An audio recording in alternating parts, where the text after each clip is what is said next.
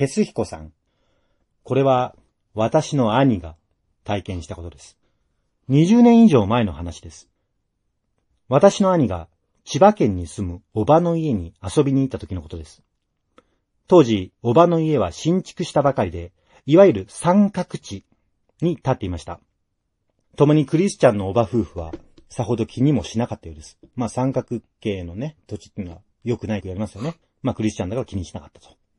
おじは翌日、仕事があるので早めに休み、兄はおばと晩酌をして遅くまで起きていたそうです。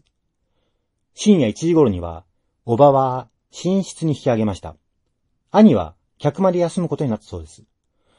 ところが、夜中の2時頃、兄がおば夫婦の寝室をノックしたそうです。いくら小さい頃から知っているおばに対しても、そんな時間に寝室を訪ねるのは非常識です。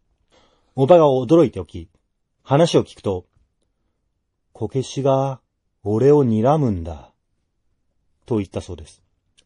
兄が寝室として当てがわれた客間には、こけしなどは飾っていませんでした。二人で客間に行き、ほら、こけしなんかないよ。とおばが言っても、こけしがいる。俺を睨んでる。と言い張ったそうです。そこでやっとおばは、新築祝いに知人からこけしをもらっていたことを思い出しました。そのこけしは、この家には似合わないと思い、その客間の押し入れに箱から出さずにしまっていたそうです。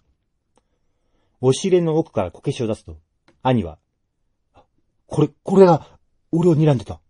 と言い、おばと二人でしばらく膝の上に乗せて頭を撫いだりしながら、ビールなど飲んでいたそうです。15分もすると、兄が、あ、もう睨んでない。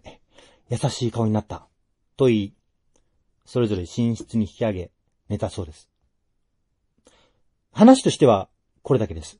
ただ、私の兄は、高校時代に当時住んでいた静岡から、母の実家がある青森まで、自転車で単独旅行したチャレンジャーの男なんですが、その道すがら、東北各地の特色あるこけしを集めて回り、その研究を夏休みの課題にしたことがあります。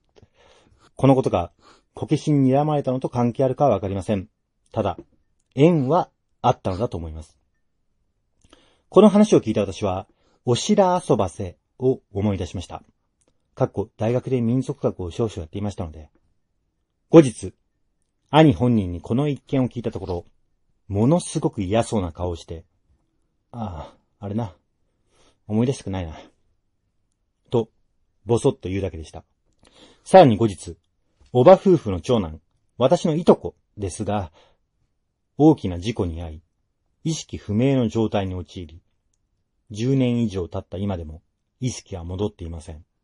ただ、事故の後お見舞いに行き、頭を手術したいとこが、坊主頭でベッドで寝たきり、意識不明の姿を見たとき、まるで箱にしまわれている大きなこけしのようだな、と思ってしまいました。